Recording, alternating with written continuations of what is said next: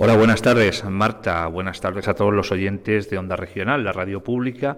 Pues nos vamos a hacer eco esta mañana de una iniciativa que ha emprendido el Ayuntamiento de Cieza en coordinación con eh, la Dirección General de Salud Pública de la región de Murcia para la coordinación de un total de 12 voluntarios que están haciendo labores de rastreo contra el COVID-19 aquí en el municipio de Cieza. Para hablar de esto, tenemos con nosotros, en primer lugar, al alcalde de Cieza, Pascual Lucas, que, al que le vamos a eh, agradecer esta iniciativa y que nos, que nos hable un poco de ella. Pascual, buenas tardes.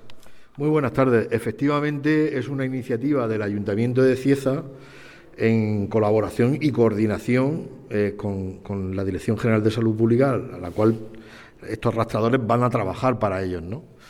Eh, esto nace de una iniciativa, de una de las reuniones que en el área de salud eh, se han mantenido estas semanas atrás, en la cual fue una petición expresa de, los dirigentes del área de salud, entre ellos Carlos, que está aquí esta mañana. Nos hicimos eco de eso y vimos las posibilidades de poder poner a disposición de la Dirección General de Salud un número eh, determinado de personas que en este caso son funcionarios y algunos de ellos eh, jubilados del Ayuntamiento de Cieza que se han prestado a echar una mano. Yo creo que es un, servicio que añadimos y que ponemos a, la disposición de la de, salud pública pues para colaborar y que las labores de rastreo que son tan específicas y tan eh, a veces complejas ¿no? y que son necesarias para para hacer una trazabilidad correcta de, todos los contagiados, pues mm, podamos colaborar en eso, que yo creo que, es una labor importantísima. En ese sentido, el Ayuntamiento de Cieza está muy, muy satisfecho con, con, cómo se, se, ha podido eh, eh, crear este grupo en un, en un, espacio y en un tiempo mm, muy reducido y también el eco que hemos tenido tanto en el área de salud, que están por supuesto muy, muy satisfechos, y, y, la Dirección General de Salud Pública que nos lo ha agradecido públicamente eh, esta disposición que tenemos. Eso se une a muchísimas otras colaboraciones que el Ayuntamiento de Cieza tiene y ha tenido en, en toda la pandemia eh, de trabajo en coordinación con el área de salud de, de Cieza, Barán y Blanca. Y bueno, nos sentimos la verdad que satisfechos de poder colaborar en todo aquello que redunde en reducir eh, y minimizar el efecto de la pandemia. Un área de salud, alcalde, que afortunadamente eh, arroja ahora mismo unos números bastante positivos en cuanto a la pandemia. Hay que recordar que hemos pasado por momentos un tanto difíciles, pero la situación ahora es bastante mejor, ¿verdad? Sí, eh, la verdad que sí. Eso nos va a posibilitar por ir retomando la actividad económica sobre todo en, el campo de la hostelería, que es un sector que ahora mismo está sufriendo de una manera muy especial los efectos económicos de la pandemia.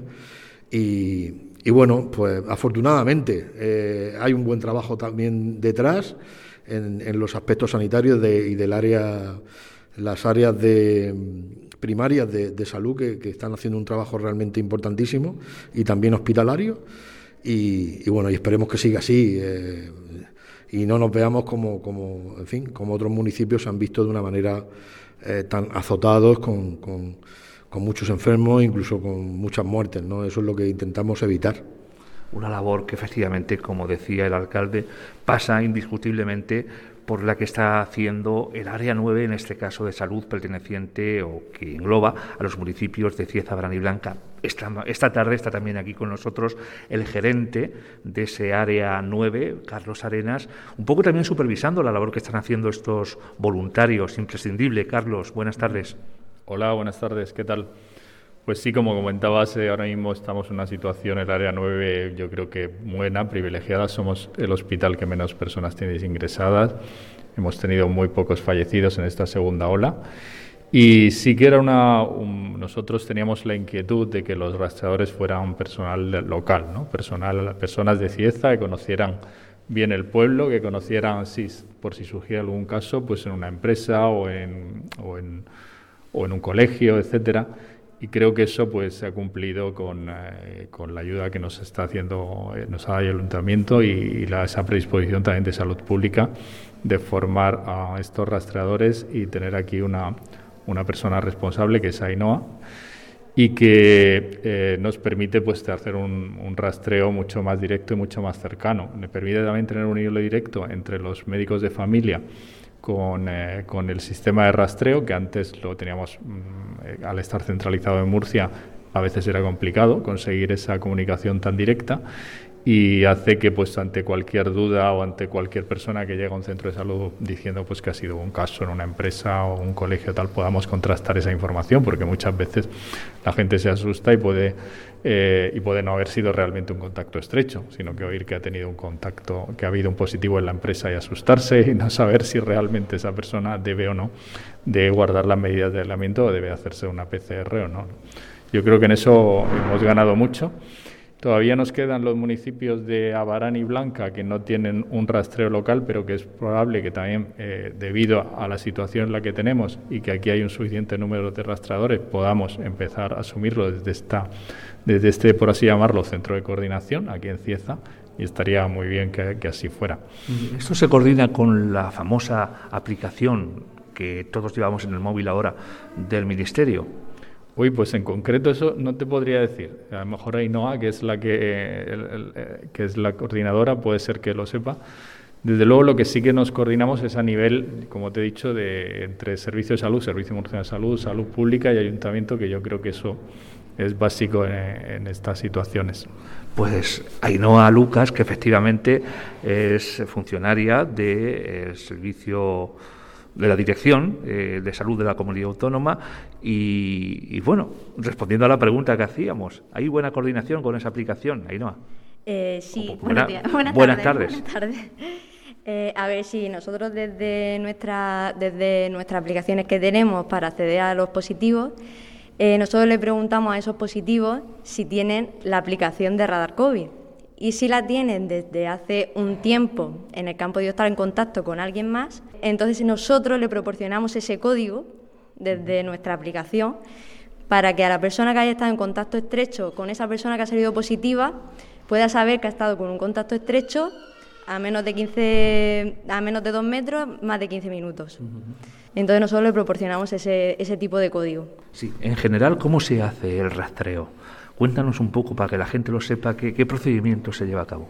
Eh, vale, nosotros utilizamos dos tipos de aplicaciones, la que nos aparecen los positivos y aparte hacemos un registro COVID en donde metemos la entrevista que le realizamos a esa persona positiva. Eh, nada, nosotros nos metemos dentro de, dentro de rastreo en lo que es social, familiar, laboral. Le hacemos una serie de preguntas en la que nosotros después llamamos a los contactos estrechos para para decirle que son contactos de un positivo, que tienen que estar en cuarentena y nada, y, decirle por las medidas de higiene que tienen que realizar, cualquier duda que tenga, nosotros intentamos pues, resolver las dudas. ¿Habéis notado una mejoría? Supongo que sí, menos, menos presión para vosotros estos últimos días que los datos mejoran. Sí, la verdad que sí, además ahora se nota mucho menos volumen de trabajo, eso es bueno, pero nada, mejor así a la gente que estamos aquí formando a los restauradores de aquí, en el caso de que después haya una oleada o no, que sepan cómo reaccionar ante, ante esa adversidad. Muchas gracias, Ainhoa. Para terminar esta entrevista con un mensaje de optimismo. Carlos, hace unos meses comentábamos aquí en estos mismos micrófonos que caminábamos a una situación difícil, pero que mejoraría conforme avanzara el año 2021. ¿Sigues con ese pronóstico tú, como especialista de salud pública? Bueno, es difícil saberlo, pero yo estimo que ojalá tengamos disponibilidad de vacuna relativamente pronto. En principio, yo creo que el problema va a ser en que no va a poder vacunarse toda la gente, pero sí los grupos de mayor riesgo. Y espero que para, bueno, pues para finales de marzo, primavera de 2021 podamos entrar en una situación de bastante más normalidad. Ojalá sea así, ¿no? Pues, alcalde, nos quedamos con ese mensaje, ¿verdad?, de optimismo. Yo se lo compro, que se dice ahora, ¿no? Sí, esperemos que, todo vaya bien, que eh, la previsión que hay de entrega de vacunas y el dispositivo que se pueda eh, ir formalizando mm, por parte de, las autoridades sanitarias, estaremos a disposición de, ellas para colaborar en, en, lo que precisen en cuanto a la vacunación y en cuanto a todo aquello que, vayan necesitando. Hay una colaboración muy buena que, debe persistir en el tiempo con el fin de que todos los ciudadanos del área pues se vean beneficiados y que, pronto podamos volver a, la normalidad que tanto añoramos. Muy bien, pues muchas gracias. Ainhoa, rastreadora, llamamos así.